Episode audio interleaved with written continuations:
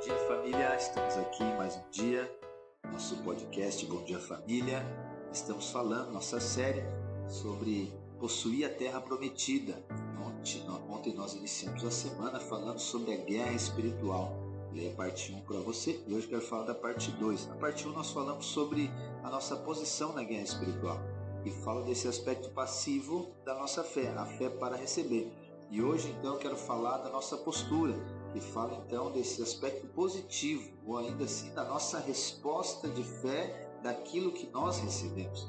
Primeiro não é fazer, primeiro nós recebemos e agora nós vamos viver, vamos andar a partir daquilo que nós já recebemos. A nossa posição, como eu falei para você, a nossa posição vai definir a nossa postura, não a nossa postura, a nossa posição. Ok? Então você precisa estar convicto da sua posição. A sua posição diante da guerra ela é de vencedor. Logo agora a nossa postura também será de vencedor. E eu quero ler com você lá no Evangelho de Mateus, capítulo 25, versículo 24 e 25, que mostra aqui esse aspecto né, da fé prática ou da fé positiva. Vamos ler juntos, diz assim: Chegando por fim o que tinha recebido um talento, disse: Sabendo que o Senhor é homem severo, que colhe onde não plantou e ajunta onde não espalhou, fiquei com medo e escondi o seu talento na terra. Aqui está o que é seu. Você conhece a história? O Senhor ele entrega então cinco talentos para um servo, dois talentos para outro e um talento para outro. O que recebeu cinco talentos ele multiplicou para dez, o que recebeu dois ele multiplicou para quatro, o que recebeu um está aqui. Então, né, a justificativa dele, que ele por medo, ele enterrou o talento. E esse medo é o medo de perder. E nós percebemos então aqui por detrás dessa omissão dele está o medo. E o medo ele não é permitido uma guerra. Ela, a guerra, não nos dá tempo para ter medo, porque nós precisamos de avançar. Em uma conquista, o que, que é necessário? É necessário coragem, ousadia, o espírito de fé. O covarde ele não avança e infelizmente ele não vai possuir a terra prometida. O medo de errar, esse foi o problema do servo de um talento e talvez seja o seu problema. Mas preste atenção, viver pela fé não garante que você não irá errar mas garante que você já é vencedor. O medo de errar, na verdade, ele é existe outra palavra, outra expressão que nos mostra o fato ou o que realmente é o medo de errar. O medo de errar é justiça própria. Porque o que acontece quando nós erramos? Quando nós erramos, provavelmente nós seremos corrigidos. E se você não tiver convicção da sua posição de filho, você vai considerar a correção com desprezo e rejeição. Embora a palavra do Senhor diga né, que Deus, ou que Deus é como um pai que disciplina aqueles que ele ama. Só que quando a sua mentalidade ainda não foi renovada pela palavra de Deus, você vai considerar a correção como desprezo e rejeição. Você vai ficar triste. E aí, olha só o que, esse pensamento vai fazer. Esse pensamento vai levar você para outra posição e vai levar você para a posição da vítima, para a posição de vitimismo.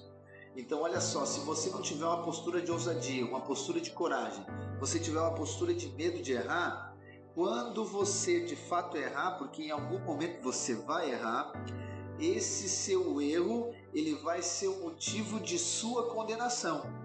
Não que alguém vai condenar você, mas você mesmo vai se condenar. Porque quando você for corrigido, vai vir um sentimento de desprezo. Vai, vai vir um sentimento agora de que você é imprestável, de que você está sendo rejeitado. E aí, logo agora, você vai sendo levado por esse pensamento para onde? Para a posição de vítima. E a posição de vítima, eu quero dizer para você, ela não combina com o Filho de Deus.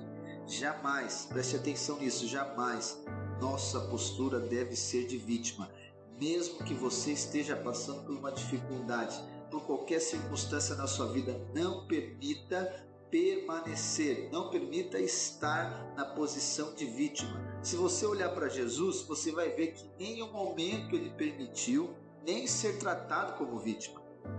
Qual que é o problema da vítima? O problema da vítima é que ela sempre se defende, ela sempre vai se justificar, só que ela nunca avança, ela nunca cresce. O que, que a vítima quer no final das contas? No final das contas, a vítima quer ter razão, ou ainda ela quer ter o direito de permanecer do jeito que ela está, ou de fazer o que ela acha que deve fazer. Só que aquele que somente se defende, ele nunca consegue avançar. Logo, ele não vai possuir a terra prometida, porque ele está preocupado em se defender, ele está preocupado em se justificar. É necessário para mim e para você nesses dias avançarmos, progredirmos, conquistarmos para possuir aquilo que Deus já nos deu como herança. Quando você se posiciona como vencedor, você tem essa postura de vencedor, essa atitude de vencedor, o que, que vai acontecer? A conquista ela está garantida. A conquista da terra prometida está garantida. Eu quero dizer para você, meu amado, nessa, nessa terça-feira, nesse dia, não permita em nenhum momento que você esteja ou permaneça na posição de vítima. As, os desafios vão vir, as circunstâncias difíceis vão vir, o dia mal vai vir, as coisas nem sempre vão tão bem como você gostaria que fosse. Só que o fato é que você precisa entender, ter a revelação de que você está avançando. Então a sua postura ela é de vencedor. Por quê? Porque a sua posição é de vencedor e nada pode mudar isso. Entende? Então não permita que o medo de errar, não permita que o medo de fazer algo, né, aonde você seja corrigido impeça você de avançar. É isso que o seu inimigo quer. É isso que o inimigo ele quer colocar medo em você para paralisar você. Aqui que está o problema. O medo ele tem poder de paralisar você. Só que eu e você fomos chamados para conquistarmos, para possuirmos a terra prometida. Então levante-se em fé nesse dia vamos possuir aquilo que Deus já falou para mim e para você. Há uma promessa, há uma herança, há um desfrute, há um deleite, há uma terra que manda leite e mel. Esse é o propósito de Deus para nós e para isso a nossa mente ela precisa concordar com Deus. Nós precisamos de estar, permitir que o espírito de fé agora ele flua através de nós, nos levando a avançar, independentemente das circunstâncias. Amém? Deus abençoe a sua vida, um ótimo dia e até amanhã.